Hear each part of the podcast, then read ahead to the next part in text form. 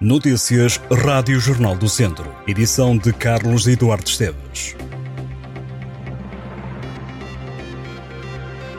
Aí está, mais um jogo do Tondela para a segunda Liga. A equipa de Tosé Marreco recebe o Feirense este sábado à tarde.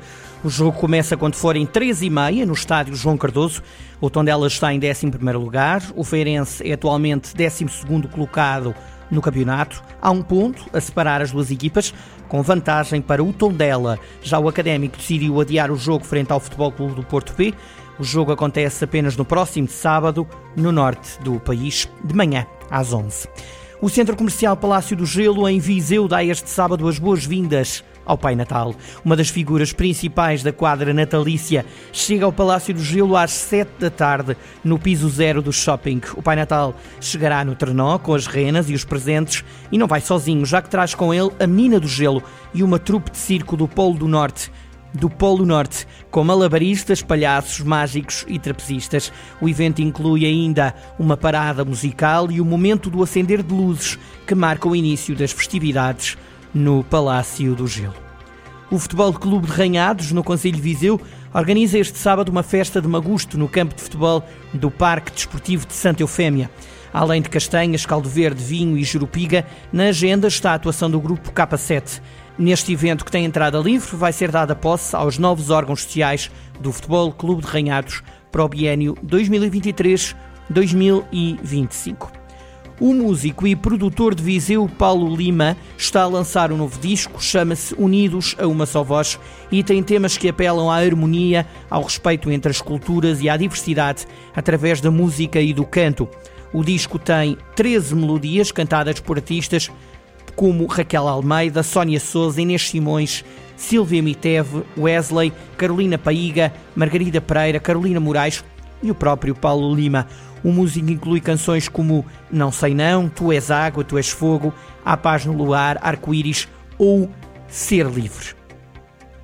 Lamego vai celebrar a época de Natal com a realização de um mercado de Natal no Centro Multiusos entre 8 de dezembro e 7 de janeiro. Mas as inscrições devem ser realizadas até o dia 30 de novembro e estão limitadas ao número de stands disponíveis.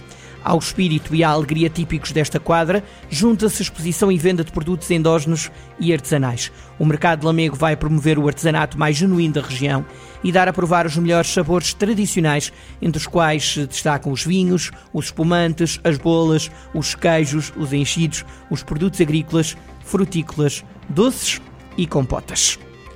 Em Tondela, a Câmara vai promover pelo 11º ano o concurso Reciclar e Enfeitar para Tondela Embelezar. As inscrições estão abertas até ao próximo dia 27 de novembro.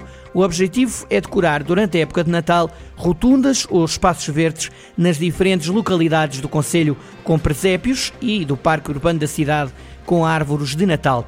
Com este concurso, a autarquia pretende também sensibilizar alunos e população em geral para as questões do ambiente, através de uma atividade lúdica e de expressão artística e incentivar, incentivar a criatividade e a originalidade, recorrendo à reutilização de materiais reciclados na criação de novos objetos. O concurso destina-se aos alunos de todas as escolas do Conselho, do pré-escolar ao ensino profissional e secundário. Podem também participar agrupamentos de escuteiros, instituições particulares de solidariedade social, as IPSS e todo o movimento associativo do Conselho de Tondela. É no dia 26 de novembro que o Pavilhão Multiusos de Viseu recebe o Freestyle European Show traz à cidade os melhores atletas de acrobacias.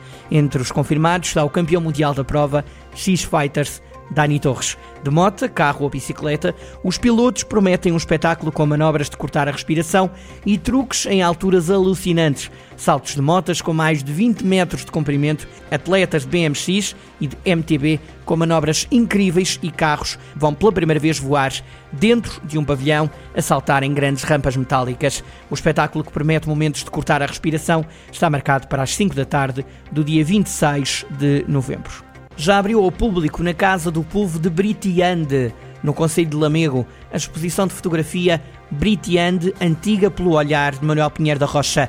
A mostra estará patente até 9 de dezembro e retrata a aldeia como ela foi entre as décadas de 30 e 70 do século passado. A freguesia de Britiande tem 792 habitantes.